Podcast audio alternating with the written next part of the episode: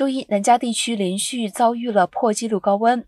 洛杉矶国际机场 LAX 的温度达到了华氏八十五度，超过了二零二零年创下的八十四华氏度的同日最高纪录。但预计周二开始将出现降温，气温将下降五到十华氏度。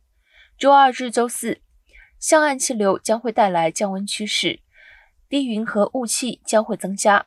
周四的气温最低。周四，沿山脉和山口的阵风可能会达到每小时五十英里左右的速度。